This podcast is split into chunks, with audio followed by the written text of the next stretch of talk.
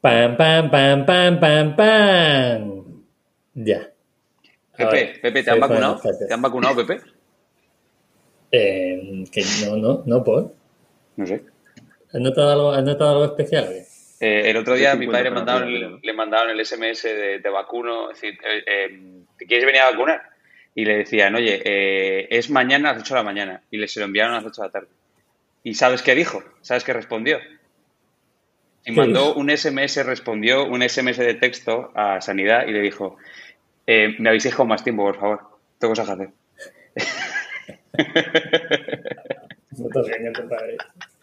Oye, porque siempre, a ver, esto ya no lo digo de coña. O sea, esto normalmente la gente utiliza el primer minuto que todo el mundo escucha para meter publicidad y nosotros no hacemos más que decir gilipolleces, tío. Historias reales. Sanidad. ¿Qué, qué más bonito que sanidad? Claro, tío. Historias reales. ¿Qué A hay ver, más bonito eh, que la sanidad? tengo mucho cariño a los dos que tengo delante ahora mismo. Este podcast, los que nos estén escuchando en podcast, pues hola otra vez, gracias por estar aquí y gracias por compartir el contenido porque esto está llegando a mucha gente y lo agradecemos. Pero hoy se graba para YouTube también. ¿Cuándo? No lo sé porque el que lo tiene que editar soy yo, así que intentaré sacar un momento para que esto esté en YouTube. Tengo delante, y hoy sí que les veo las caras, eh, a rodado con un bigote bastante feo. Eh, Y lo cuento en el siguiente podcast del bigote. Lo cuento en el siguiente podcast. Yasir, eh, Buenos días. ¿cómo te presento? Es que no sé si decir. Yo digo CEO, arquitecto. fundador, eh, Yo el arquitecto. chico del café, el del No, almacén. Yo digo ar- arquitecto y fundador de Sira Coffee. Y entonces ahí la gente se queda con, ¿pero por qué arquitecto eh, se ha metido en el Pero- café? ¿De dónde le sale? Entonces ahí ya siempre empieza la conversación. Luego entraremos a eso y por qué, por qué estás en este mundillo, porque has entrado. Yo tengo bastante información, primero porque hemos tenido la suerte de conocernos y creo que es una suerte, cosa que Lanzadera nos ha dado conocer proyectos como el vuestro. Yo era muy fan antes y una vez que te he conocido, pues soy más fan. Eso pasó igual con Rodado, ¿no? Yo era fan de Rodado y luego, pues, eh, pues mira, más fan todavía cada día. Qué bonito Rodado, ¿eh? No te. Es que, claro, nos están viendo, tío. Me van a ver, me van a ver sufrir. gesticular y saber que es mentira. Bueno, el tema de publicidad. Hoy eh, Sira Coffee patrocina este podcast. Yo estoy bebiendo Sira Coffee, luego para mí eso ya es un patrocinio porque pues, oye, Vale. tengo aquí un poquito de café. Eh, sí. Yasir está ahí, tiene, tiene más café, el product placement ahí en primera línea. Y ojo, tenemos un código de descuento, que es Pepe Martín, 20% de descuento en primera compra. Es que esto todo es gravísimo, tío. Es que es todo gravísimo Es todo gravísimo. desde que ha empezado. Todo gravísimo, tío. Podemos terminar el podcast aquí ya, y ya estaría hecho. Pero Muchas gracias, creo- chicos. Nos vemos en, el- en Valencia. Adiós. Nos vemos Chao. en Valencia el miércoles. No puede faltar, y así. Nunca. Hasta luego.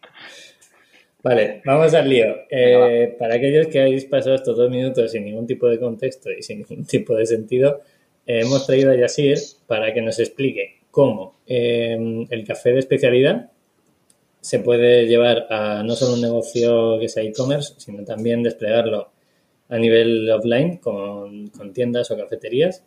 Ahora mismo, Yasir, tenéis siete establecimientos, si no me equivoco.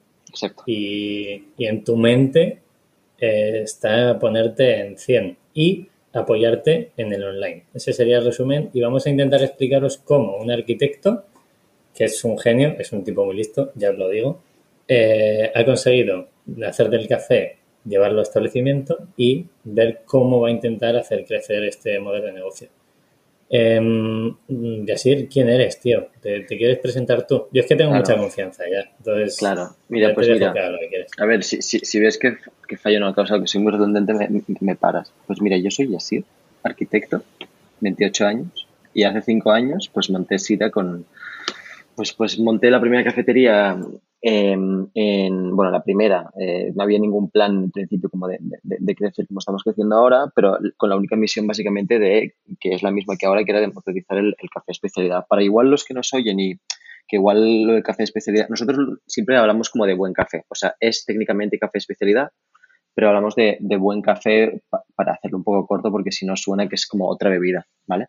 Eh, básicamente es un café que se llama como de una tercera ola, que lo que viene a ser es eh, todos estos procesos un poco de, de- de esmero, de cura, de, artesanía que viene como desde la cosecha hasta el momento que servimos el café, o sea, catar, importar, pagar un precio justo, eh, tostar, todo esto de manera como muy fresca, es decir, de la cosecha del mismo año, el tueste de hace máximo un par de semanas, eh, molido al momento, etcétera.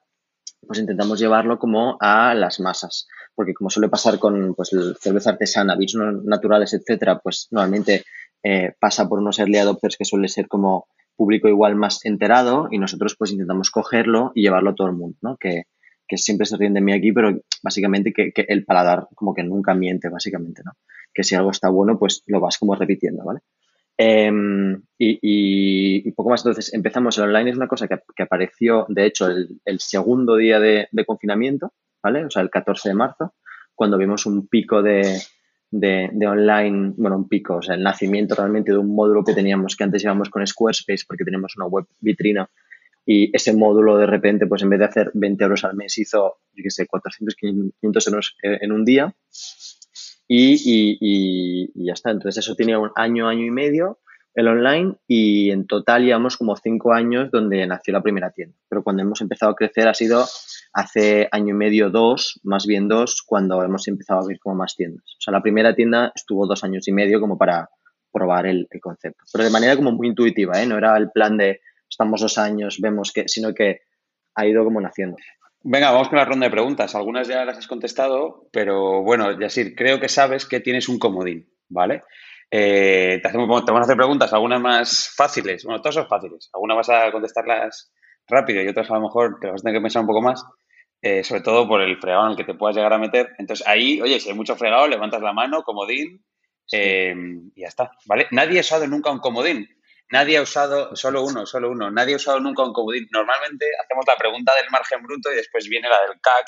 Entonces ahí ya no puede decir, intentamos noquear ahí un poco la historia. Eh, pero vamos a hacer una especie de, ronda de preguntas rápido para que la gente ubique el proyecto bien, bien, bien, bien, ¿vale? Es decir, que sepan un poco en, qué punto estás, ¿vale? Son muy sencillas. Primero, años de vida del proyecto, que creo que has dicho que son cinco, ¿no? ¿Cinco? Eh, ¿Cuánto facturasteis en dos...? Sí, cinco, 2020. Vale, ¿y, cuánto, facturasteis en 2020? Esto como es público y los periodistas son los cabrones, eh, tenemos 2019, ya voy diciéndolo ya todo, eh, 220.000 euros y el año pasado 500, 530 o algo así. Vale. Eh, ¿Cuántas cafeterías tenéis ya? Ahora tenemos siete. Ahora tenemos siete en Barcelona todas. O sea, el año pasado abrimos con tres y ahora tenemos como siete y tenemos dos más en, obras. Vale. ¿Y equipo? ¿Cuántos sois? Equipo ahora somos 21. Somos 21 que está dividido básicamente cada vez que abrimos una tienda suele haber entre dos y tres personas, dependiendo un poco de, horas. Cuando decimos dos o tres, nunca me gusta decir dos y media porque suelen ser como dos personas a tiempo completo y una a tiempo parcial. Eh, entonces es una cosa que esto va creciendo, a cada punto de venta pues va, va habiendo más personal y luego en estructura seremos como unos cinco, dividido en eh, pues eh, Laura, que es directora de operaciones, Matías, que es el head of coffee, que todo lo que, o sea, que todo el know-how de café, el tueste, etcétera, se, encarga él, Rodri, que le asiste en el tueste, y luego tenemos Maher, que lidera toda la parte de digital y de diseño con, con el es diseñador, y yo mismo que apagó fuegos en todo lo que dice. Hombre orquesta, claro. Eh, vale, dos últimas preguntas. La primera, eh, ¿habéis levantado inversión? Creo que sí. ¿Cuánta? Y la última te las pero Sí, exacto. Además, no, no, mira, esto es, además como fue público. Nosotros en el, en el cap table tenemos a ITNIC, que creo que no, sé si fuimos la primera o la segunda empresa como eh, en la que invirtieron. Eh, ITNIC entró en mayo del 2019 con el, fondo pequeño que es bastante, que es como ultra transparente, ellos invierten eh, 100.000 euros en proyectos como en, early stage, ¿vale? Nosotros fuimos el único, realmente no teníamos e-commerce eh, el único que se escapaba un poco de eso y ITNIC básicamente son, son, yo los llamo, dicen, o sea, es un fondo, pero que está liderado por cuatro personas que son cuatro emprendedores. Está Bernard Ferrero, Jordi Romero, em, eh, Albert Domingo y, Juan Rodríguez y nos gustó mucho que estuviera como Juan, que era el extremo de Telepizza, por toda la parte de retail. Claro. ¿Vale? El del secreto está en la masa, mm. que era él. Mm. Em, un saludo, un saludo a Igni, que, dejaremos, entiendo que todo el mundo que escucha este programa eh, escucha el podcast de Igni, pero si no, lo tenéis en, los comentarios. Y, luego sí que hemos hecho como, otras rondas que no han sido públicas, pero que han sido más como con, con, con Business Angels, que eran como clientes nuestros. Pero no, no somos ni una startup como rondera de hacer como muchas rondas, sino que nos apoyamos eh, posiblemente como en deuda. Eh, intentamos como que el crecimiento sea exponencial, como podría ser como una startup como tech normal, pero que luego eh, em, básicamente la palanca de crecimiento sea, sea o deuda o, ir con evitas positivos en cada tienda. Vale, a esa es la siguiente pregunta. Eh, ¿Sois rentables? Sí, somos rentables. A ver, somos rentables. Eh, todas las tiendas, o sea, el año pasado eh, cerramos casi a tablas con un poco de pérdidas. Luego, obviamente, es a ver cómo, cómo o sea, cada uno hace el balance como, como, como quiere, ¿no? Nosotros, donde más gastamos realmente son eh, en las tiendas que tienen un CAPEX, que no, lo, no es público, no lo damos porque también es parte del know-how, o sea, yo al ser arquitecto, nuestra palanca de crecimiento en el retail es abrir rápido y abrir bien y, y tiendas, que es lo comentaba el otro día a Pepe que tengan alma, que aunque sea algo intangible es algo como muy importante. Em, pero las tiendas, si, si, cogemos, nosotros funcionamos como que cada hay una misma sociedad, pero luego cada tienda tiene una PNL separada. Entonces, vamos viendo la PNL como de cada mes para ver si, si el potencial de esta tienda y cuándo puede subir. Entonces, todas son operativas. Luego depende, depende por mes, obviamente, el working capital ahí manda y si hay que comprar, eh, yo qué sé, dos toneladas de café, sí, sí, claro, claro, sí. las cafeterías son rentables. Parecido a nuestro, ¿no? Al final, si tienes que comprar 10.000 camis hoy, pues, pues no, es imposible. ¿eh? Entonces, nosotros somos malísimos. Con, ¿Tienes alguien, ¿tienes alguien en, la parte financiera? ¿Cómo gestionas esto? Mira, no, en la parte, o sea, yo creo que tocará de aquí a final de año, porque llegará un momento que seguirlo está complicado, pero lo hacemos de manera como muy, o sea, lo bonito de Sira, y yo se lo digo como todo el mundo, es eh, obviamente el foco que tenemos en el buen café, pero sobre todo que a nivel como de modelo, como está tan focalizado en el café, eh, hablo de tiendas, eh, no tenemos 40.000 proveedores. ¿Vale? O sea, tenemos, qué sé, leche, pastelería, trabajamos con obradores locales y uno más que somos nosotros. Entonces las, las PNLs de cada tienda se lleva, es un copy-paste realmente, o sea, no hay una cafetería que tenga tres proveedores más que otro. Entonces es multiplicarlo. ¿vale? Pero llega un momento que por cantidad y por, por tema de personal, etcétera, sí que hará falta una persona que se Me toca. Em, yo ya sí lo voy a llevar un poco esta parte de la entrevista, luego entraremos en datos de márgenes, eh, retención, porcentaje de, ventas, todo, pero, pero a mí me gusta que me cuentes la historia inicial. O sea, yo tengo bastante información, primero porque eh, te conozco y segundo porque he escuchado todo lo que hay de ti eh, online, soy así de psicópata. Y quiero que le cuentes a la gente de dónde viene el deseo, el hecho de querer montar esa primera, esa primera tienda, esa primera cafetería y cómo lo llevas a la realidad, porque los tiempos eh, llevar eso a realidad y tu ventaja injusta, entre comillas, de ser arquitecto, hace que se den dos o tres cosas que a la mayoría de los proyectos no se dan. Si nos cuentas un poco. Mira, mira, la cosa es que yo, yo tengo, o sea, soy arquitecto de formación, pero nosotros en la escuela en la que, bueno, es una escuela, pero que es una uni donde estudié en París, em, que se llama Malaqué, le dan una importancia muy grande al diseño gráfico, ¿vale? O sea, es, o sea, tenía una filosofía más tipo Bauhaus, donde hay como diseño global y lo, haces todo, ¿vale? Focalizado con arquitectura. Lo digo porque es una chorrada, pero a nivel de presentaciones de proyectos que teníamos cada semana, el, diseño mismo gráfico de la, o sea, la elección de la tipografía, eh, yo qué sé, el tamaño como del, del trazo, eso era esencial. Yo me he comido eso durante seis años, además de arquitectura. Lo digo porque, eh, ¿de dónde viene todo esto? Viene de que yo, que soy de Barcelona, pues eh, me iba durante el año a París a estudiar y, por la, y en verano volvía. Llega un momento que mis padres compran, o sea, compraron una casa como de segunda mano y sobra mucha madera y mármol que dejaron los antiguos propietarios yo les, les digo como de, no tirarlo realmente. Y, y, no sé por qué, yo que era muy consumidor de café especialidad en París, al volver aquí es como que, bueno, como todo este tipo de, de, modas o tendencias que van bajando del, del, norte de Europa hacia abajo, empieza a llegar a Barcelona. Pero no llega como lo que está pasando en París, es decir, hay poco café especialidad. Hay, pues, de hecho, pues Nomad ya estaba, Satan estaba, etcétera. Eh, pero a mí, o sea, quería focalizarme en el café para llevar sobre todo por medios, porque no tenía medios o tenía ahorros y porque tenía ganas como de montar yo el, primer local. Entonces, eh, en el barrio de Gracia, eh, que me paseaba mucho por entonces, encontré un local pequeño de 30 metros cuadrados en la calle Siracusa. Eh, yo por aquel entonces ya sabía que quería montar algo de café especialidad y, es lo que digo en el podcast de ITNI, que el manual de estilo todo ya estaba montado desde París. O sea, es una cosa que son bastante maniático en este, en este sentido, estaba montado ya la mar, o sea, todo menos el nombre, o sea, faltaba el nombre, pero, pero cómo se iban a, disponer cada cosa, menús, etcétera, ¿no? Eh, en Siracusa encontré la palabra como Sira, que de hecho es un anagrama de mi apellido, que es Rice. Y le puse la Y por mi nombre Esas son señales, ya soy que hay que aprovechar. Total. Em, entonces, eh, y abrimos, o sea, llamé a mi mejor amigo, que era mi binomio de, arquitectura en París, eh, y le dije, hostia, ayúdame que en 10 días montamos esto. O sea, montamos esto de hacer la obra. Y nada, vino, cogemos la madera, hacemos los planos y a la vez, básicamente, que hacíamos los planos, pues lo íbamos, lo íbamos montando. Carpintería, metal, todo lo que, o sea, aprendiendo tutoriales, lo mismo que hacíamos en arquitectura. No se usa Illustrator, pues mírate tutoriales de Illustrator. No sé tal, pues lo mismo. Y así hasta montar la primera cafetería que nació el 20 de octubre. ¿Con, cuánta, con, con el logo, el nombre. ¿Con cuánta pasta empiezas así? Mira, eh, con unos entre 10 y 15 mil. Era un local muy pequeño, con entre 10 y 15 mil euros. Eh, pero, pero es una cosa muy importante, o sea, que es lo que hemos ido puliendo con 40 mil errores. ¿eh? O sea, ese local igual con 5 mil hubiera podido funcionar porque era muy pequeñito. Pero errores enormes de obra, de, de, de yo qué sé, de, de, suministros dados de alta, boletines, ingenieros, chorradas. Eso ya no te pasa, ¿no? Ahora ya no, no. como Exacto, que ahora hay un checklist muy marcado de lo que hay que hacer. Claro, claro. Tiene sentido. o sea, en 10 días eres capaz de validar el modelo eh, y ese modelo es, para que la gente ponga en contexto, voy a resumir porque se están diciendo cosas muy interesantes. Yasir eh, tiene todo a nivel de, de brand board o lo que quiere hacer con la marca clarísimo.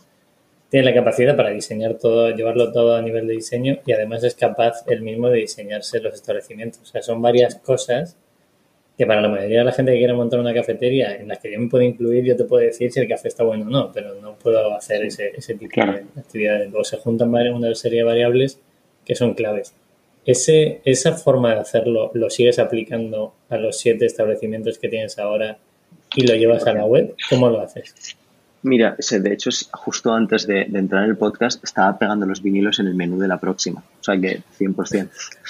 ¿Vale? O sea, el, el, nosotros tenemos un lema que está debajo de las nuevas bolsas, que igual está justo aquí debajo. Estas no han salido aún, o sea, esta es la que, la que recibes tú, Pepe, y estas son las nuevas, que son reciclables. Que es eh, Meticulously Designed Coffee, ¿vale? Que es básicamente café meticulosamente diseñado. Y nosotros usamos como el, el diseño básicamente de esa manera como que, que sirva a, tocar como el esmero, o sea, el, el esmero que hacemos todo como en cada etapa del proceso. Entonces, sea el vinilo, el packaging, el vaso, la web en sí, el nombre de la todo, todo pasa por eso. Entonces lo usamos, sí, 100%. Obviamente hay cosas que he empezado a delegar, pero hay cosas que no. que, creo que es lo que dan como el alma. Y una cosa muy importante que se ve en las tiendas, también igual se ve menos como en el e-commerce, es que cada tienda es diferente. O sea, nosotros tenemos una guía como muy marcada como de, diseñar una tienda. Hay una armonía que pasa por cómo es el menú, eh, eh, la disposición de las cosas, del nombre, del logo, etcétera pero cada una tiene tres materiales que son diferentes. Igual uno, que es como el, link, que es la madera, pero luego, yo qué sé, Paralel juega con mucho metal. Eh, la, última con una rachola muy bonita que es como así verde esmeralda. La primera era todo de madera porque era lo más fácil y barato. Cada, cada, cada, explica, explica el tema del portátil. yo te dije, ay, me flipa ir a las cafeterías a, trabajar con el portátil. ¿Qué haces tú con esa gente que, todos los freelance que van a trabajar en una cafetería, en, las cuales me incluyo, ¿eh? o sea que yo sigo haciéndolo. Entonces pasa una cosa mucho, en, sobre todo en esta ola un poco de, de, café, donde que, empieza por Starbucks, que, que, representa esta segunda ola, que es, que es que tú vas a un sitio muy cómodo y te quedas dos, tres, cuatro horas con, con un café con leche y una cookie que es una cosa que hago yo también, pero que a nivel de PNL, que es muy importante verlo también, porque una cosa es la parte bonita, pero bueno, pues te, destroza, te lo destroza básicamente. Porque tener esta impresión de una cafetería está llena eh, y tú igual te has gastado tres euros para quedarte tres horas, pues igual puede matar negocios, ¿vale? Entonces nosotros, al principio, el local pequeño era por medios, pero iba perfecto porque tampoco teníamos medios para arrancar. O sea, ya habíamos como ahorrado toda la parte de inversión inicial de arquitecto, ingeniero, obra, que ya la hacíamos nosotros. Hmm. Eh, pero es que igualmente no te vas a poner a comprar mobiliario, etc. Entonces dijimos, vamos a ir takeaway a full ahorra comprar vajilla, etcétera, y sobre todo nos permite tener una rotación más grande, que eso esté vacío siempre y ser rápidos. ¿Cuánto tiempo pasa de media? Luego entraremos un poco a datos físicos, pero ya me, viene esta pregunta. ¿Cuánto tiempo pasa de media una persona en la cafetería? ¿Lo sabéis? Sí, pueden pasar dos minutos, tres, tres y medio máximo. O sea, todo depende de la bebida y cuántas haya. Pero imagínate, tú te pides tu café con leche y hay poca cola a la que lo pides pues el café sale en 25 segundos, 20, máximo 30, entre la leche, etcétera, en dos minutos estás fuera. Sí, que no es un sitio de reunión, es un sitio de, café puro. Es decir, ahí la gente llega, toma el café. La gente. Sí.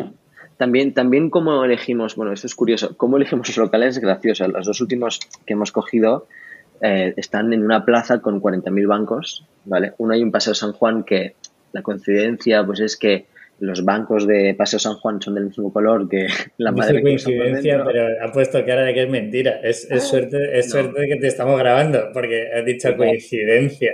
No, no, no, coincidencia. No, total, total. Es, es, es, que usamos el mismo barniz, básicamente, para que hubiera este link. Y entonces aprovechamos el mobiliario urbano. O sea, casi todas las cafeterías están en, en zonas peatonales o en plazas, etcétera. Entonces, se convierte en zona de reunión, sí, porque no hay nada que llame más al boca a oreja que tener un sitio que te sirva buen café y a buen precio y rápido, con personal que es la que son unos cracks todos. Em, entonces, no, no te quedas, pero igual vas y paseas. Es que lo bueno es que Barcelona y las ciudades donde queremos ir en el futuro son ciudades con sol. Eh, tú puedes pasear y de paseo, que también es, es, es una costumbre de aquí. Entonces, es, no es complicado realmente. O sea, quedar allá. Qué guay. Me, parece como que. Em, claro, has dicho cosas muy interesantes que yo pongo en duda que escalen, ¿vale? Pero que tú probablemente le hayas dado una vuelta a escalen.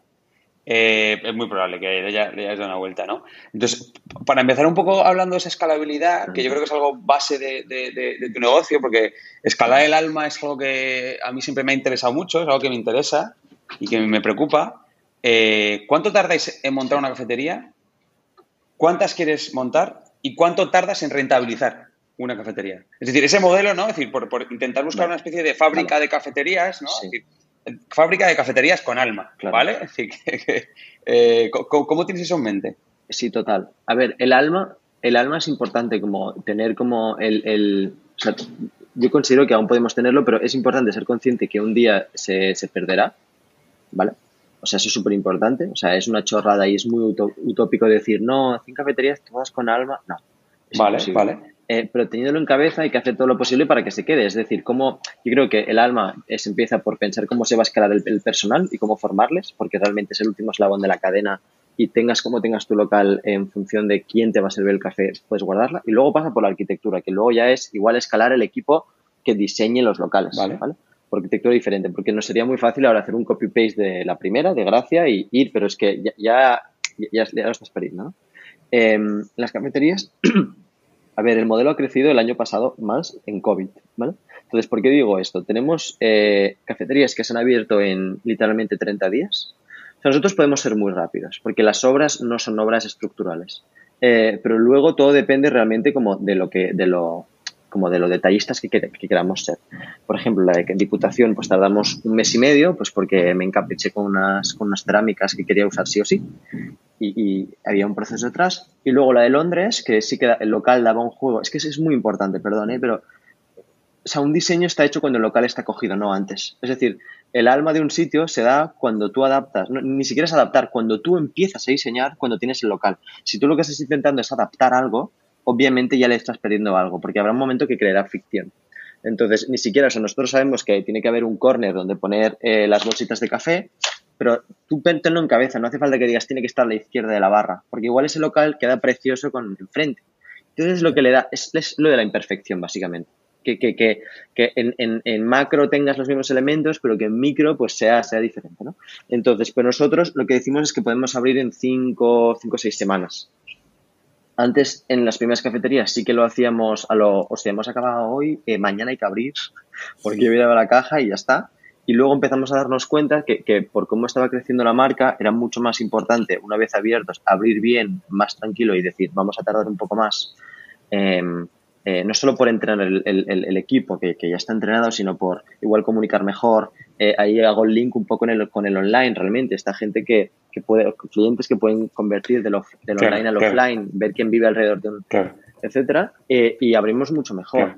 a nivel de rentabilidad podemos ir de, o sea, como de para recuperar inversión inicial podríamos ir al, al año fácilmente, ¿vale? Pero nosotros nos gusta pensar que que tenemos que ver si, si llega a break-even esa tienda rápidamente, es decir, en cuatro o cinco meses habría que ver la PNL y de manera como operativa, sin, sin poner la inversión inicial, ver si es rentable o no. Es decir, coger toda la PNL, em, todos los gastos, incluyendo personal todo, y todos los ingresos, y ver si, si, si, si va o si hay alguna curva o si hay, hay que moverse rápido. O sea, lo importante también es no encariñarse con los locales. Es decir, si un local no va, que puede pasar y, seguramente pasará, que de momento no ha, no pasado, pero pasará, eh, hay que hacerlo todo de manera muy modular para no encapricharse ni encariñarse y decir, va, no, nos quedamos, yo qué sé, dos años que seguro que... Ojo, ojo, ojo. dices, dices modular, te refieres a, la parte de la arquitectura pura. Es decir, eh, montar un sitio que yo pueda sacar y meterlo en otro sitio medio parecido. Ahí, ahí, está, ahí está toda la complicación. Eh, o sea, jugar con hiperrealismo, es decir, decir, hostia, esta cafetería siempre ha estado aquí, esto parece eh, obra, pero que por detrás tengamos los, mecanismos de decir, bueno, esto se podrá quitar si pasa algo. Eh, claro, claro, tu ventaja injusta es que eres arquitecto, claro, acabamos de llegar ¿no? a la ventaja injusta, Pepe. Es lo primero que ha dicho. Yo la tenía clarísima, porque yo la tenía clarísima. a mí cuando me lo cuenta y, me, yo me, has explicado incluso los centímetros que tiene una barra donde la gente pide el café. Y eso para mí es una genialidad, ¿no? Porque yo puedo llegar allí, puedo entender que lo que quieres entre comillas, es sacarme rápido de la cafetería, pero tú eres capaz de hacerlo a través de, oye, es que la barra tiene que tener 5 centímetros para que ni la taza de café entre. Este momento no hemos llegado, hemos hecho cosas como no poner wifi, pero bueno, es un clásico eso, ¿no? No poner wifi, no poner ganchos para dejar la chaqueta, pero es que es normal, o sea, igualmente va en la misma línea, no nos escondemos, quiero decir, pone... O sea, en, todo, en todas las fichas de Google pone takeaway coffee, eh, tenemos vasos de cartón todo reciclable y todo, vendemos vasos de bambú para llevar y no hay taburetes. O sea, a no ser que quieras forzar la situación, joder, pero y leer las líneas también, porque... Claro. no, no, pero, dentro de lo que cabe, pues le damos tiempo a... O sea, que todos los baristas conocen casi por el nombre a todos los clientes, que eso es muy importante, lo de la recurrencia. Ahora entraremos tanto a recurrencia online como recurrencia de tienda, que me parecen dos datos muy interesantes, pero quiero poner en, otra vez, sacar el comentario de lo que has dicho tú de el poder que tiene la marca por encima de cualquiera de las tiendas que montéis, ¿vale? Que la gente entienda que, coño, que Sira está consiguiendo posicionarse muy fuerte a nivel de marca. ¿Por qué? Porque las tiendas físicas son todas diferentes. Entonces, o eso lo haces muy bien a nivel de marca en la parte superior y comunicas todo lo que tienes que comunicar por los canales que sea, ya sea redes, ya sea la web o ya sea el boca a boca con un buen café, o es imposible que cada una de esas tiendas que se va abriendo de una forma diferencial se adapte a lo que es Siria, ¿no? Creo que es muy importante que la gente entienda esto, que no es abrir una tienda en el mismo formato como puede ser un McDonald's, un Burger King, ¿no? Hay algo encima a nivel de marca donde es realmente potente, ¿no? Por favor, eh, que se entienda y por eso lo reafirmo. Y, y, y, y, antes hablamos como del diseño, o sea, yo creo que o sea, yo soy muy friki de, la, coherencia que puede tener una marca. O sea, no soy binario en el sentido de solo consumos marcas como mucho con alma. O sea, a mí lo que me gusta es em, leer lo que, lo que propone la marca y que todo sea coherente. Es decir, nosotros los cafés compramos son lotes o microlotes muy pequeños que a los dos meses, que lo has visto Pepe, se acaban, ¿vale? Se acaban y pasamos a otro. Nunca tenemos un café que dure más de dos meses y medio. Eh, si yo tengo eso y a la vez tengo tiendas que son clavadas, es como que hay una incoherencia, ¿vale? De que tenemos un producto que literalmente es único porque es de origen único y tal, y luego no, lo mío en las tiendas, pues nada, le doy al copy-paste y ya está, ¿sabes? Eso sí, igual si lo hubiera nacido como, va, pues tenemos tres cafés que son la hostia, que se quedan toda la vida y hacemos un copy-paste y no sé, pero nacimos así. O sea, Qué interesante. Es lo que más nos gusta. Y qué bien adaptado está, o sea, lo tiene, me, flipa lo claro que lo tienes, eh, porque una de las preguntas que teníamos rodado y yo es ¿por qué hay tanta rotación con el café? Porque es muy difícil encontrar lo que has dicho tú, el mismo café durante dos meses, y eso lo llevas al formato físico, me parece una genialidad, la verdad. Has sacado, Yasir, la parte de, de dónde viene el café ¿Nos puedes contar un poco, porque nosotros estamos bastante locos en Minimalism con el tema de la transparencia, de dónde viene, certificados. Esta semana hemos tenido algún problemilla con algún certificado que algún día explicaremos. Bueno, hemos evitado, hemos evitado el problemilla, más que...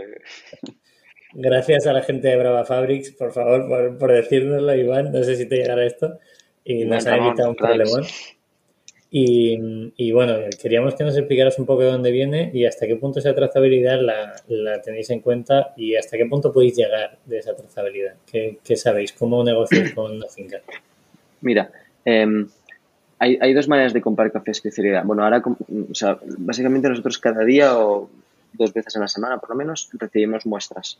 Muestras de los cafés que, que, se están cosechando ahora y que, o sea, antes de que lleguen como a Europa a, cualquier importador o, con ellos contrato directo, pues hay que probar. Una vez nos probamos y nos, nos cuadra a nivel como de oferta y de precio y de mil cosas de, de tal, hay un dato que es muy importante que es el capping score, que es la nota de cata.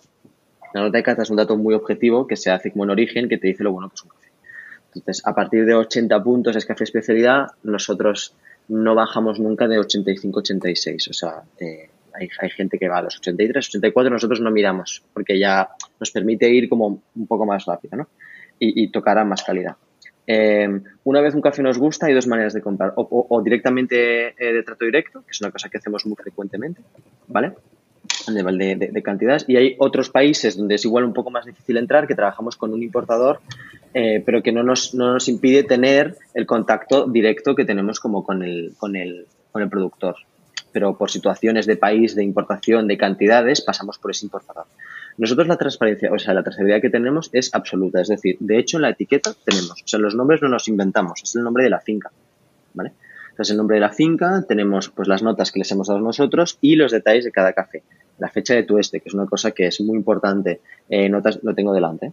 Eh, notas de cata, si he variedad, todo, ¿vale? En función de eso, o sea, hay, hay veces que hasta que hemos llegado a, tener tanto contacto de, de, saber exactamente quién, quién es la familia del productor, pero eh, se lo sabemos todos, como si habláramos con él directamente. Entonces, luego depende también de, de, los países. Por ejemplo, un café, cafés de Etiopía o de Kenia o países como de africanos, a veces se hace más complicado llegar como hasta el final. ¿Por qué? Pues porque son eh, fincas más pequeñas donde se reúnen bueno, en cooperativas y se mezcla, aunque sea de origen único, y es imposible hablar. ¿no? Luego eh, te vas más eh, a Sudamérica o Centroamérica, las fincas son mucho más grandes eh, y tú ya puedes hablar con, con diferentes, etcétera.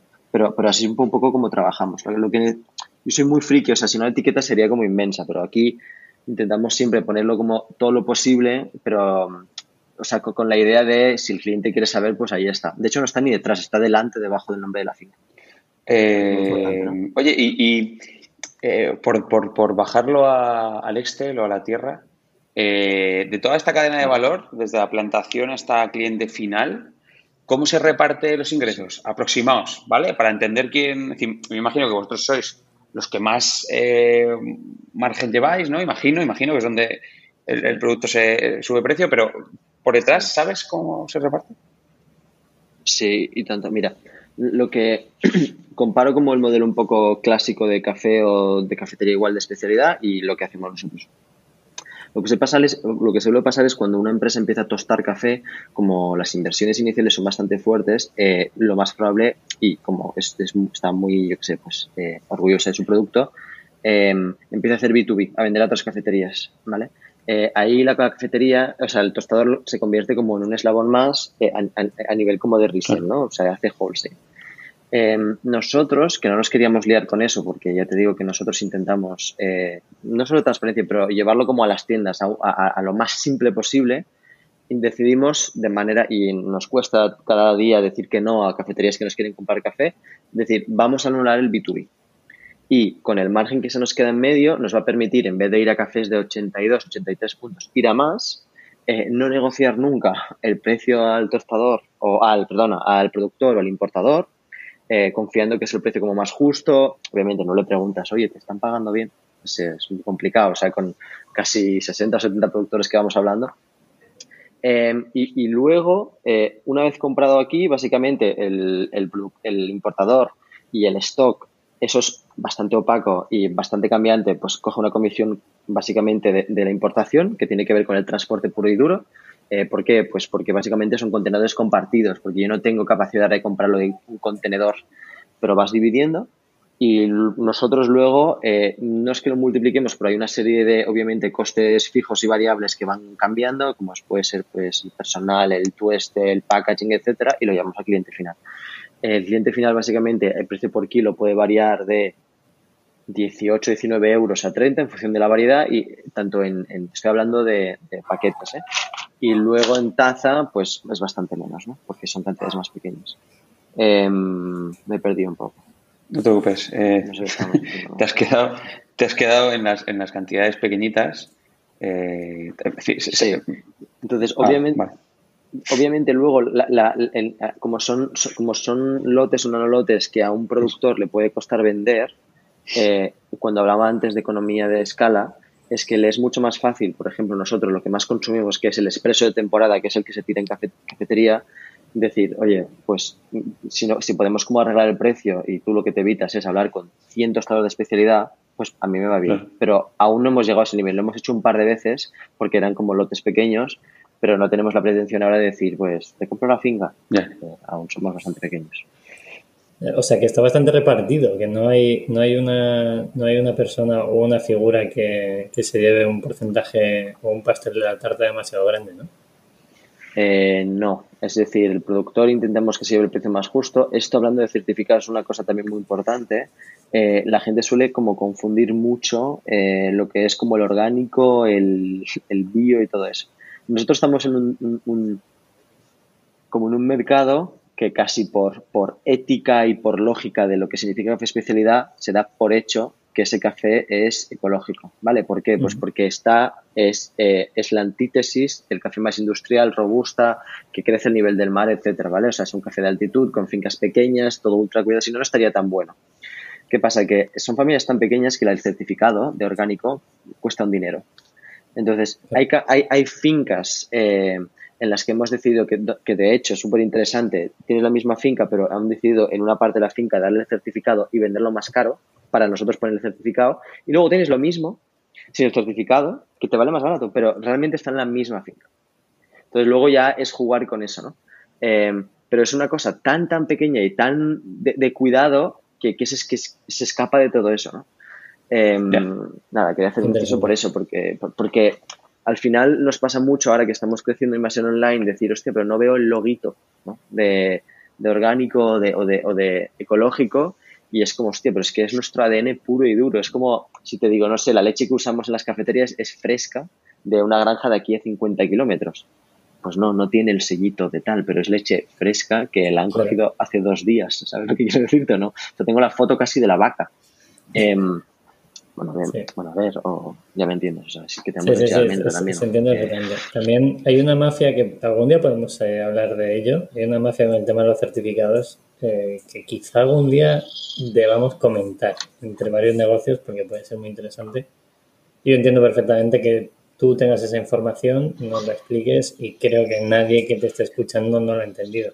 O el que no lo ha entendido quizás es que no lo quiere. Yo, Yasir, te, te, fuera de cámara te voy a proponer, yo ayer creé un certificado de café, luego te lo cuento. Es ayer lo creé eh, y te puedo cobrar por ello si quieres. A partir de mañana. Tu café puede tener mi certificado. Das pegatinitas así doradas. vale, perfecto. Lo crees yo aquí solo en mi Es un señor, es un señor con bigote, seguro. La, la imagen, el, el, el, icono es un señor con bigote. bueno, eh, yo quiero, quiero, quiero, sacar ya así un tema que es la parte, en, tu caso es para nosotros que somos 100% online, en Minimalism estamos a tope eh, viendo cuál es el porcentaje de conversión, tráfico en la web. Nos sentamos el otro día a ver alguna de las métricas de SIDA contigo porque estamos viendo alguna duda con Shopify y me fliparía, primero, que nos des algún dato a nivel de... Cuidado, cuidado el comodín, cuidado el comodín que viene. Que viene, que viene, que viene, que viene. Que nos, des algún dato de conversión que tenéis en, en, online y, sobre todo, tasa de repetición, que para mí me parece algo espectacular. Y me gustaría que de alguna forma, sé que tú el tema de los números te gusta analizarlo, ¿qué métricas puedes tener en el offline que se asemejan al online para que la gente pueda tener en mente esa comparativa? Vale, entonces, em, os voy a hacer, que no es el comodín, voy a hacer un disclaimer, ¿vale? Que es que el, el online empezó el, en marzo del año pasado, ¿vale? Es decir, todo lo que son, y el paid, realmente, todo lo que es paid marketing, em, empezamos hace relativamente pronto, casi cinco meses. Eh, lo que quiero decir es que en todo lo que son lifetime values y CAC son ultra relativas porque estamos probando aún. Eh, probando aún en el sentido de eh, contenidos, creaciones, a ver si tocamos un poco Europa, etcétera. Es decir, que no es que no quiera contestaros luego al futuro del CAC, es que, es que no, no tiene realmente valor. Entonces, os digo lo que yo sé, que es lo que me da el admin La cara de rodado se ha apagado un poco porque está acumulando los CACs de todos los negocios que es haciendo una media, ¿no? No, tío. Eh, eh, no, que ya lo tengo, ya tengo la media. Y de hecho, la hago, es decir, corto un segundo. Eh, si lo haces bien, es el 25% de tu ticket medio. Si lo haces mal, es más del 40%. Pero del 25% no baja. depende, si depende de, al principio no, si al principio pues todos tenemos un CAC de 2 euros, ¿no? Pero cuando ya llevas tres años invirtiendo, mm. hacer que baje del 25, si hay alguien aquí que la baja del 25, que me llame. ¿Sabes? Eh, 25%, pero 25 del revenue. No, no, no, no, no, del ticket medio. Del, del, ah, del ticket medio. Sí. Vale, vale. Eh, Bueno, voy contestando a lo otro si queréis. Sí, sí. Inciso de ahí. Mira, os digo del mes pasado. Os digo del mes pasado ¿vale? El mes pasado teníamos, siempre tenemos, hemos tenido como una recurrencia que intentamos bajarla porque yo prefiero, o sea, yo tengo la teoría, que es lo que pasa en las tiendas, que al tener un producto de, de una recurrencia brutal porque es café, si conseguimos tocar bien a un primer cliente, eh, ese cliente volverá. Eh, volverá porque mm, pues porque somos muy majos y porque nuestro café sabemos que está muy bueno. Tenemos envío gratis, o sea, no hay mínimos, o sea, intentamos todas estas barreras de entrada como eliminarlas para que pruebes el café. Somos súper conscientes, sobre todo en online, que el café nuestro eh, em, en paquete vale mucho más caro que lo que la gente pueda comparar de café, que es decir, el café de, de un supermercado. Y entonces aunque, pero cuando digo mucho más caro es que no va de un euro, o sea, tú vas a, o sea, no, tampoco es ninguna mentira, pero te vas al Mercadona y te haces, eh, comes un paquete de dos o tres Publi aquí, lanzadera, gracias. Eh, gracias. De dos o tres, de dos o tres euros que a mucha gente le puede gustar, nosotros el, el precio medio está en 9-10 euros. Lo estamos multiplicando por cuatro, por tres. Total. Eh, entonces, estamos en una recurrencia entre un 55 y un 60%. Ojo estos datos, ¿eh? que son una barbaridad para, cualquier e-commerce. por ejemplo, si en Textil tuviéramos eso, tendríamos, primero, no creo que sea el objetivo, porque sería, sería decir que la gente está comprando demasiado. Podría ser si tuviéramos un catálogo muy grande, mm. pero un 60% de recurrencia es una auténtica barbaridad. Y ahora da el siguiente, que este sí que es, este es bárbaro. bueno, va, Es, que, es, que, es que, claro, se, se, tú lo, lo, viste, pero tenemos una conversación, pero que claro, es, ahora explico por qué puede ser como muy relativo, pues entre el 4,5 y medio y 5%. A mí me parece una Vale, entonces, a ver, para, yo lo siento, pero es que yo la ambición que tengo para, para en Retail es la misma para online. Es decir, para mí significa que estamos igual, que tendríamos que llevar a mucha más gente a la web. O sea, para mí es, es así de claro. Así. Porque nosotros nos pasa una cosa, es completamente complementario que tú por la mañana eh, te vayas a, así a tomar el café con leche a un local y que por la tarde te lo hagas en casa. Y más ahora con COVID, ¿vale? Donde hay más teletrabajo, etcétera. ¿Qué quiero decir? Que para mí esa recurrencia que puede ser muy similar o, bueno, casi más baja que lo, que, lo que puede haber como offline, es que tú si encuentras, o sea, la tasa de infidelidad que no la tenemos calculada, pero esto es por intuición, es bajísima, porque a la que encuentres un café que te gusta a buen precio, no hay razón, o sea, no es un lujo, ¿vale? obviamente cojo este dato un poco con pinzas, es decir, que habrá gente que diga, hostia, el café está, es carísimo, ¿vale? Pero es que si te gusta y es una cosa que bebes tres veces al día, eh, no hay razón para que, te vuelvas al café del súper. Y es difícil volver. Es muy difícil volver. Para la gente que te guste el café y un buen desayuno, ya, si te tomas un café X de un súper de dos euros, lo mismo te estalla el cerebro. Exacto. Exacto, bueno, sí, que te va a dar aquí. Bueno, ahí hay que comer plátano, que Pero, pero, entonces ahí está, es decir, a mí esa recurrencia no me, o sea, no es un lujo, no, yo comparo siempre lo que, lo que pasa como en las tiendas, que no son cupcakes, no es una cosa que te vayas a, comer una vez al mes, sino que es que si lo has encontrado, no hay razón para no, volver. Y ese es nuestro trabajo, o sea, que cada shot de café en las cafeterías sea clavado. Pues nuestro café es igual, que te llegue el día siguiente en España y el mismo día en Barcelona y no hay, o sea, no, no, intentamos que no te dejes mucho la cabeza. Y en, y en offline, Yasir, eh, ¿cómo medís eso? O sea, tú te pones en la puerta y empiezas a dar el botoncito como los porteros, en plan, ¿ha entrado 100? Eh. No, mira, ahora, ahora, ahora hemos cambiado de, de, de, point of sale, lo hemos pasado como uno propio, que eso es algo como muy nuevo que tenía que ver con esto, ¿no? O sea, yo que soy muy friki, pues por eso hacía el inciso antes del diseño. Es decir, yo vi que en Squarespace pasaba algo en ese módulo y dije, pues igual vamos a Shopify. Y lo cogí, me metí y, lo cambié y en 3-4 días estaba hecho. Y dije, hostia, qué montaña de datos tan chula, ¿no? Vamos a usarla. Y dije, vale, es que esta, esta cantidad de datos que podemos tener tenemos que poder recuperar en offline, porque tenemos muchos más clientes offline. Y que actualmente eh, se basa como que se puede basar mucho en intuición, pues eso, hostia, pues este cliente lo he visto ya ayer, pero no hay manera como de medirlo, o sea, no teníamos manera. Y ahora con nuestro propio, nuestro propio point of sale, posiblemente saquemos como también en el futuro una app, puede ser, pues será como el link de, eso, ¿no? De, ir hacia un lado. Pues hay una cosa muy interesante también que, empujamos eh, también, que es, o sea, tenemos la mitad de los clientes, de nuestros clientes online, eh, vienen del resto de España Em, pero en Barcelona, obviamente, pues convertimos más fácil a, los clientes que vienen a las tiendas, que es una cosa que nos da mucha legitimidad. Es decir, en el sentido de que no es lo mismo ser un e-commerce que es un e-commerce que tiene tiendas reales donde ese café se sirve. Totalmente, valora, la gente lo valora mucho más, eso al final. Eh, Oye, ¿qué, qué, qué, y más para una cosa tan vital, ¿no? Claro, ¿qué of eh, utilizabais y cuál utilizáis ahora? para, para que el que se esté pensando esto elija bien. Porque a mí me parece súper importante esta parte, pero súper importante. me parece eh, el típico fallo que no te puedes permitir al principio porque no puedes optimizar algunas cosas, ¿no? Mira, Víctor, yo creo que depende del plan que tenga cada uno. Lo digo, también lo digo y no es para hacer publi, pero que los dos lo sabéis. En Lanzadera, que igual en este batch han habido como cuatro o cinco proyectos que se dedican a hacer pues TPVs y point of sale, eh, si, si, si, es, si es un ámbito más bien transaccional y que en verdad te da igual los, los, los datos, porque igual no, claro, claro, tu foco, yo que sé, es el turismo, ¿no? Claro, pero en tu, pero en tu modelo de eh, escalabilidad pues, el, dato me imagino que, que ostras, es, es, importante, o no, o a lo mejor no. Sí, ¿eh? era importante. Sí, sí. Sí, sí, claro que es importante, claro que es importante, porque, hostia, eh, pero nosotros lo hemos hecho propio, no lo usamos, lo hemos hecho desde cero. De hecho, Maher se, encarga de eso. Vale, vale, vale. lo hemos hecho nuestro in-house. Pero hemos usado, hemos usado IceDetel, hemos usado Tiller, que son muy famosos.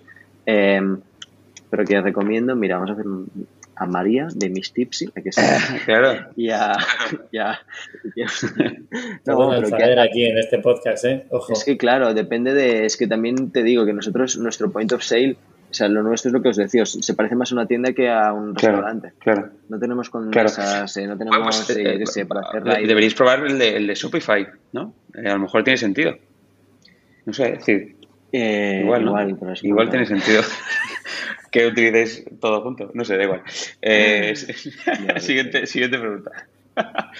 Eh, yo tenía aquí, perdón, tenía que apuntar una cosa. Eh, como que también me, me, interesa mucho y me preocupa mucho, ¿no? Que es los límites de la cafetería. No los límites físicos, ¿no? Sino los intangibles, los de. tú ya notas. Tú ya notas que a la cafetería, a la primera, siempre van los mismos eh, y, ves que hay afluencia de gente nueva, ¿no? Es decir, eso, eh, que imagino que tardas tiempo en entenderlo y en, vivirlo, ¿no? Eh, ¿Pasa? ¿Pasa que ya, ya, es, ya son colegas todos en la primera? Sí, claro. Más que la primera, o sea, pasa de que es que es nuestro foco desde el principio que es que ha sido una suerte, pero bueno, que o sea, el COVID ha ayudado, entre comillas, ¿eh? Em, nosotros el foco siempre es el barrio, ¿vale? O sea, trabajamos una escala como ultra local. Es decir, nosotros cuando abrimos una tienda intentamos hacer ruido en el barrio. Porque, eh, pues porque es quien va a ir. O sea, nosotros pensamos que no te vas a desplazar más de cinco minutos para tomar un café. Entonces, partiendo de esa premisa, no sirve de nada eh, llamar a gente que está lejos de la ciudad eh, porque es que no va a venir. O sea, igual te da un poco de marca, pero no va a venir. Entonces, partiendo de esa base, al final, el, el, objetivo que, sí que se consigue en, bueno, habría que ver en las recientes, ¿no? Pero espero, eh, es que todas se conviertan realmente en ese punto de referencia de ese barrio, que se creen esos vínculos. Y suele pasar, o sea, la de Puebla sé que hace un año que está abierta, pasa en San Juan, todas estas están pasando. Vale. O sea, se crea este, este hostia, pues lo mismo. Interesante, ¿no? Es muy interesante eso. Interesante pero, tiene que ir creciendo. Es decir, tenemos un, cada cafetería. Eh, o sea, que podemos hablar casi de MRR, porque es que. Eso, eso, ahí, es donde yo iba. claro, claro, claro, Sí. Podemos hablar de eso, que casi, porque es que, pero, pero por, por, cómo es el producto, o sea, eso no hay que, no hay que pensar que sea, que, o sea, no hemos encontrado nada que sea del otro mundo, ¿eh? es solo que el producto eh, es el café que te tomas, pues como, pues como Pepe, tres veces al día. Sí, sí. Entonces, si encuentras uno bueno, es como si ahora tú, te, tú Pepe, Pepe dije, bueno, sí, ¿cuántos te tomas? Eh, depende si doy clase por la noche. Si doy clase de 7 a 9, el último que hace a las 7 de la tarde son 4. Bueno, pues imagínate. Pero a ti no se te ocurre, Pepe, decir, mira, ¿sabes qué? El de por la mañana con el paquete del súper, el de por la tarde con el de Sira, no. Dirás, pues me compro un kilo del de Sira y ya está. Y hay un problema más, que te lo dije ayer, que me está causando un problema. Yo por la mañana hago una cosa que me, a nivel de productividad es brutal, lo digo para que la gente nos pueda escuchar. Yo me levanto, respondo los correos urgentes, organizo cosas tal, y luego me voy a entrenar o voy hacia la oficina, en este caso es lanzadera. Y el tomarme el segundo café en lanzadera está el límite entre si me hago ese segundo café en casa y me voy con el segundo café echado ya tranquilito o me lo tomo en lanzadera. Y eso es por la calidad del café. No, no es publicidad, ¿eh? realmente el café es que está muy rico y ese tipo de dudas me, las hace y me las planteo cada día cuando voy a salir de casa y me estás causando un problema. Es un problema gustoso. Bueno, a ver dentro de 30 años, a ver si es gustoso, ¿no? Estamos, morimos todos dentro de 30 años ahora. Que, eh... Si dentro de 30 años estamos vivos, bien, ojo. Creo, Que, creo que la, la, OMS lo dijo, que había que tomar de tres cafés para arriba al día. Sí, a ver, son los mismos que han dicho que... ¿Les habéis pagado mucho? Son los mismos que han dicho que el papel no tiene COVID. ¿Qué, No, así que no. Eh, la, la, OMS mola. La OMS, la OMS me la creo. La OMS, a mí la OMS me mola, me mola. Es, decir, es como una organización que me mola. La OMS. Tiene, me mola. Tiene, tiene un logo chulo. Bueno, que os liáis. A ver, eh, voy a preguntar una cosa, Yasir. El, siempre preguntamos lo mismo a nivel de, de inversión en, en, marketing. Claro. Eh, ¿Tú puedes hacer un poco de diferenciación si hacéis algún tipo de inversión específica en tienda física y cuánto invertís en, captación en, tienda online. Si nos puedes hacer un poco de desglose y contarnos la diferencia. Vale, mira, tienda, tienda física, cero. Cero es cero, es decir, bueno, a ver, las lanzamos. Mira, lo que hemos hecho últimamente que nos ha ido, pero porque es mi lado un poco friki de ver tal, es em, hacer campañas, o sea, usamos mucho MailChimp, ¿vale? O sea, newsletter, bueno, MailChimp o, cualquiera, ¿no? Pero lo usamos mucho para estar muy conectados un poco con la comunidad que va añadidos a newsletter, sea para igual eh, sacar como primicias, es decir, un café lo sacamos antes para nuestra comunidad con un descuento durante un tiempo, tipo uno o dos días, etcétera. Eh, pero también lo usamos de manera como muy targeted eh, para, yo qué sé, si abrimos una cafetería en ese barrio, pues en ese barrio, ¿no? etcétera aunque sean es que 50 clientes o 100. ¿Vale?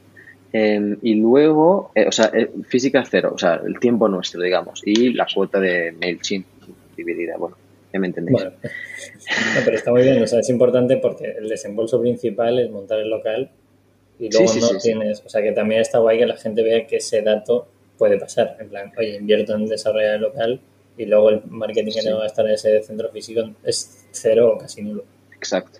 Y luego, eh, a nivel de, es que voy a sacar el porcentaje, a nivel de pay de online, como os decía, que estamos como probando, em, estará en torno, a ver, al 20, entre el 15 y el 20%, pero yo creo que es más porque estamos probando, ¿vale? Estamos probando de todo. Cuando digo de todo, no es del palo irnos la olla a nivel de creas, que ya habéis visto que nosotros, nuestra línea es más bien homogénea, pero de cuál es el mensaje. Y lo decía más por eso, o sea, en offline tú tienes tiempo que el barista te cuente todo lo bueno que puede ser el café y lo pruebas. En online, al ser el tiempo tan reducido, que es una cosa que Es un formato nefasto, tío. Eh, pasar un mensaje es más complicado. Y para las marcas que estamos contando cosas. Sí, y, y me, y me cuesta, porque yo sé. Perdón, perdón. Sí. Sí, sí, sí, no, total, total. No, no, tranqui, pues, pues es eso, es que cuesta y entonces yo podría pasarme una hora hablando del café especialidad y, y te convenceré pero es que, claro, en dos, tres segundos, a ver qué digo, que, que, que, es de un productor pequeño, que es de origen único, que te va a encantar. También os digo que eh, con quien un poco competimos o no competimos, pero que queremos convertir la gente el café más industrial como, bueno, democratizar el café especialidad, claro, también tienen budget los grandes para hacer marketing. Y las imágenes pueden ser muy similares. Y el mensaje también, porque si tú pillas una marca muy conocida, enorme, que no tiene nombres, pero que te dicen, mi café es el mejor, y yo vengo también y te digo, no, mi café es el mejor, pues, pues yo voy a perder. ¿Sabes? Por esos dos, tres segundos. Entonces intentamos ser un poco, pues, listos. Intentamos ver todos los formatos posibles. Bueno, pues vamos a entrar en, la última pregunta. Eh, vamos a hablar de futuro, ¿ok? Eh, me han chivado que quieres montar nada más y nada menos que 100 cafeterías. Me imagino que por varias ciudades del planeta, porque como tengas 100 en Barcelona, me escojono. Eh, que puede ser, ¿no? Y es que Pepe se ha quedado. ¿eh? puesto Carucha y así, has puesto Carucha de.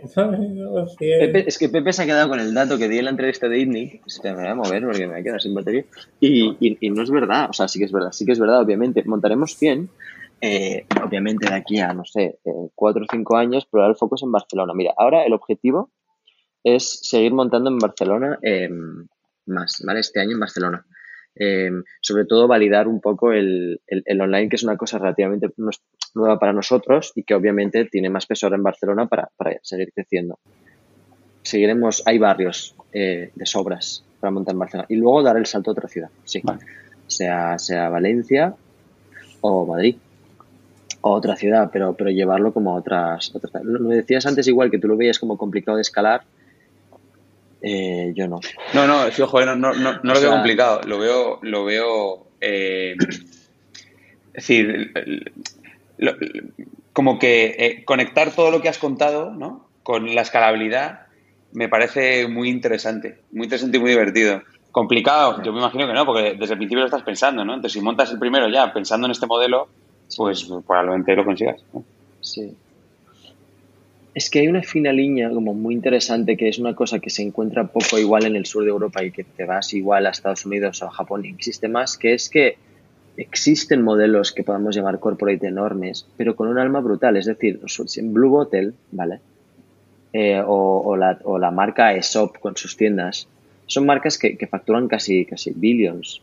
Y, y, yo me muero por ir a cafeterías de estas. Y son casi todas iguales, pero hay, hay, es, es impresionante. Yo jamás se me ocurrió decir que Blue Bottle no tiene alma.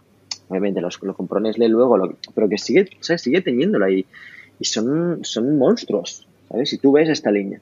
Es una cosa que se encuentra un poco menos aquí, o, a eso mismo, que tendrán alrededor de 100 o 150 tiendas, cada una diferente, pero que, que, podría considerarse casi corporate a nivel como de cosmética, ¿sabes? O, o Kills mismo, no sé, hay marcas así o Billy, o sea, hay mil marcas, o sea, sobre todo en cosmética, no sé por qué son, las que me marcan, más, me marcan más, pero es una cosa que, nos, que, que, que, son referencias para nosotros, que nos gustaría llegar a esto aquí, que no sean, o sea, que no sea una, una antítesis el crecer con el perder el alma, es lo que será un alma diferente, ¿sabes? No será, no relacionar sí o sí el hecho de, de, ser pequeño con el hecho de eh, hacerlo bien, o sea, se puede hacer bien y grande. Vale. Eh, tengo, Pepe, tengo una más rápida, una más eh, muy, muy, muy, muy rápida que, me he acordado antes que, te quería hacer. El día estuve con el dueño de, unas cafeterías también muy conocidas en Madrid. Eh, y yo siempre, es algo que, siempre, he tenido un amigo que, siempre, su padre tenido cafeterías y demás, y siempre nos, nos contaba su padre que, el gran problema de las cafeterías era el talento, ¿no? Es decir, la parte personal, que era como muy, muy, es algo que a mí siempre cuando, hablaba, cuando pensaba en ese negocio siempre, siempre acababa en ese punto yo. Eh, y se lo trasladé al dueño de esta cafetería y me dijo, mira, Rodado, em, si pagas bien no hay problema. ¿Qué opinas? Eh, tengo una parte de mí que está en desacuerdo eh, porque creo que es el acceso un poco a la información y al... O sea, la gente que, que bueno, nuestro equipo tienen todos pasión por el café, da igual el certificado, de donde vengan, etcétera. Tenemos gente que sabe de Starbucks, gente que nos da igual, ¿vale? Eh, nos dejamos como realmente la, la, vida, o sea, hemos invertido aquí en la, en la oficina eh, o sea, la misma cantidad. O sea, tenemos como una cafetería montada abajo, ¿vale? Que da cero, obviamente, porque son para los chicos. Y tienen puerta abierta y hacemos formaciones cada día. Eh, o si no es cada día ahora por COVID, casi cada dos días. Ellos tienen acceso completamente horizontal a la parte de tueste de café, es decir, la tostadora está al lado. Yo creo que hay una parte, obviamente, que como todo el mundo es eh, pues lo que pagas, pero otra cosa es el, el, el, no poner barreras entre esta escala como que pasa mucho como en hostelería de, yo que sé, el tostador o el chef y, y, luego va bajando, sino de hacerlo de manera horizontal y que el objetivo que sea que todo el mundo sepa igual de café al final, ¿no? Y abrir esta, esta formación. Entonces, esto igual es hasta menos escalable, pero yo creo que hay maneras como de, de, de, yo qué de, arreglarlo, teniendo como una formación muy constante. O sea, es que el mundo del café especialidad es infinito. y, y, no cogemos a gente solo, o sea, que obviamente que tenga ganas, que, tenga ganas de trabajar, pero sobre todo de crecer a nivel de conocimiento de café, que es esencial. Entonces depende, sí, claro que sí. O sea, nosotros, de, de hecho, tenemos muy poca rotación de personal. Y, y, el esquema es casi el mismo. O sea, una persona puede entrar como de part-time, muy rápido se pone como de full-time y, y, pasa mucho. O sea, es que da igual, ya me escucharán, pero que en cinco o seis meses se ponen de, de managers en las tiendas y así es. Qué bueno. Y siguen subiendo. Pues yo no tengo nada más, Rodado, ¿tienes todo algo No, tío, muchas gracias, muchas gracias, porque eh, se necesita frescura en, en, en, sectores que no son fresquitos, que son más bien apagaditos. Eh, así que nada, gracias. Me gusta mucho, me quedo mucho con, con la consistencia que les da a todos desde el principio. ¿Vale? A mí eso me parece como muy... No hay muchos negocios, ¿no? Que desde el principio estén pensando en la consistencia eh, del diseño, del relato, del Excel, ¿no? Es decir, de la parte humana y me parece algo a aprender. Gracias. Yo me quedo con que es buena gente. Que últimamente todo lo que nos enseñan es oh, rentabilidad, margen, no sé qué. Yo estoy ya hasta los huevos de eso. Así que hay que ganar dinero, pero que se puede hacer las cosas bien. Y, y oye, que esto al final va de personas, que nadie se luego, nos cuando, luego cuando cortemos, eh, ya comentamos eh, estos ejemplos que estás. gracias, chicos. Eh, nada más, eh, gracias, Yasir, por acompañarnos un ratillo. Gracias a la gente que ha llegado hasta el final. Eh, por métricas, sabemos que esto donde más se ve es compartiéndolo con vuestros colegas, amigos, amigas. Entonces, si queréis, si os ha gustado la entrevista, pues pasarlo por WhatsApp, Instagram, subirlo donde queráis, que al final esto es para vosotros y para nosotros también, que aprendemos mucho en cada programa. Eh, nada más, un placer. Eh, nos, vemos, nos vemos el miércoles. Acordaros, código de descuento del 20%, Pepe Martín, no se me olvida, que todo el mundo pruebe el café. Y nada más, Rodado, te veo pronto y así te veo pronto también. Y tanto, muchas Adiós, gracias, chicos. Un placer, chicos. Adiós. Chao, chao. Adiós.